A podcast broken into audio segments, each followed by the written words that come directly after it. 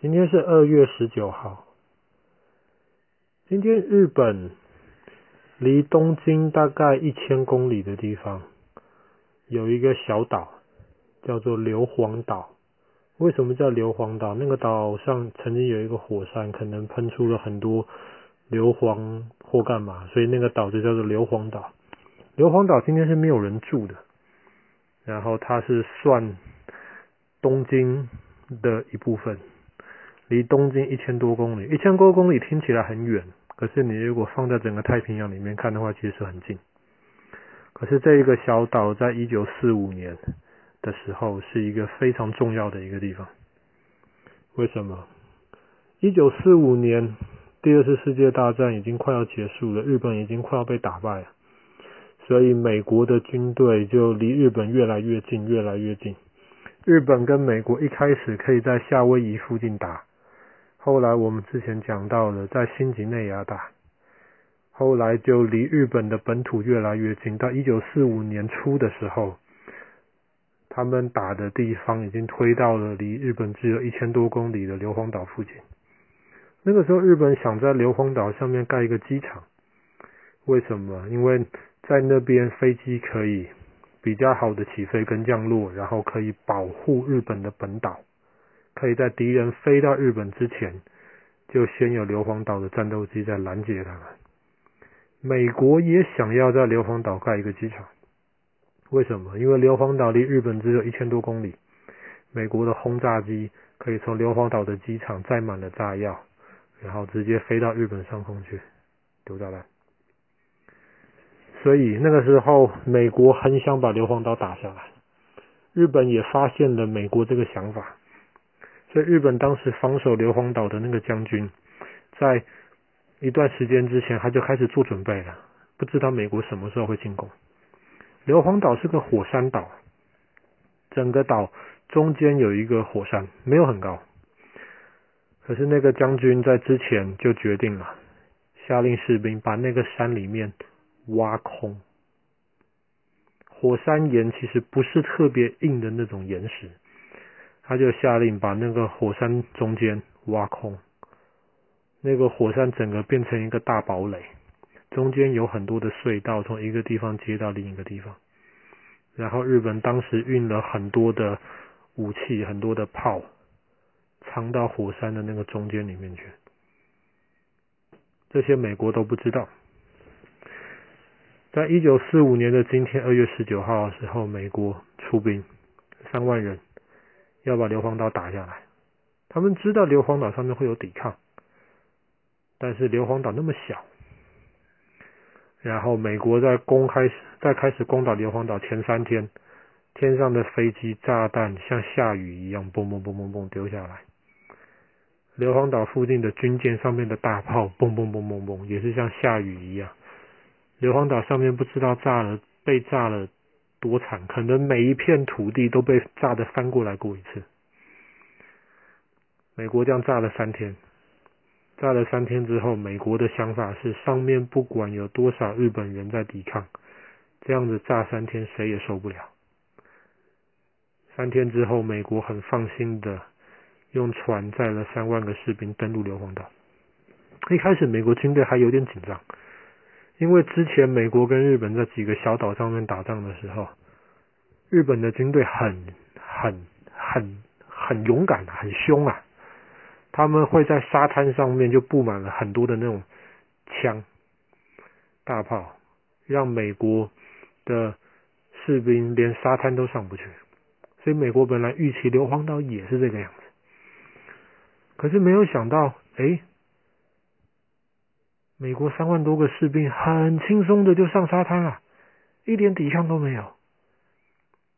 美国将军很开心啊，想说我们之前打了三天，大炮炸了三天，有效，太好了。所以美国士兵三万多人就很轻松、很放心的上了沙滩。才刚离开沙滩，还没有离开沙滩的时候，他们本来以为什么事都没有，上面已经没有什么日本的抵抗了。结果没有想到，日本的机关枪子弹不知道从哪里来的，啪啪啪啪啪啪啪啪，在沙滩上面，美国的士兵根本没有地方逃，没有地方躲，美国第一批运了五十六部坦克车上了沙滩上面，一半在半个小时之内，一半的坦克车都被打爆了。刚刚上去第一批的美国士兵，哇，一下子有四分之一的就死了。美国没有想到日本怎么炸了那么久，炸了三天了，怎么日本还能够抵抗啊？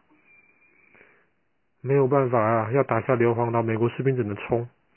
很快的，美国士兵就发现了，日本的枪、日本的弹、子弹全部是从山里面射出来的。这个时候，美国才意识到，哇，那个山上好多山洞啊！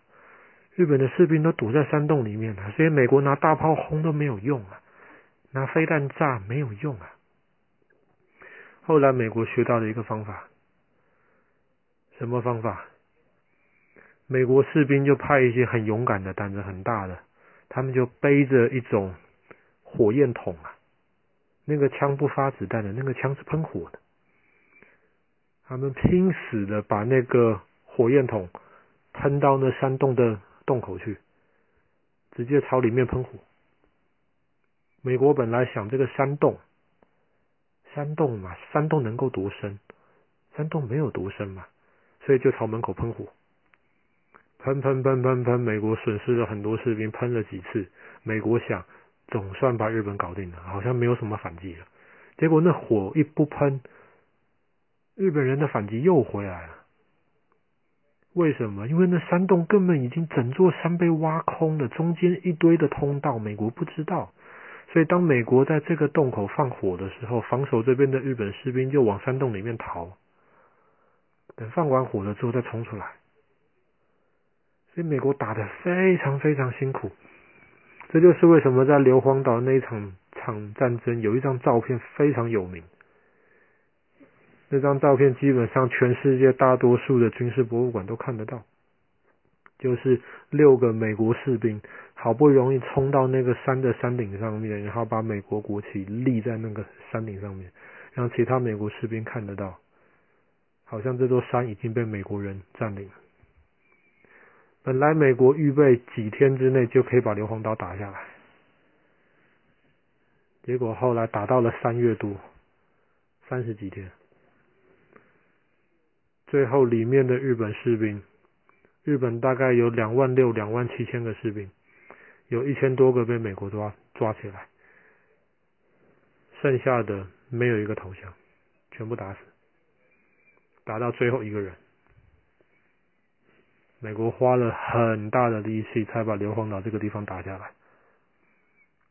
硫磺岛也被认为是整个二次世界大战中在太平洋战场上面最惨的一场战争。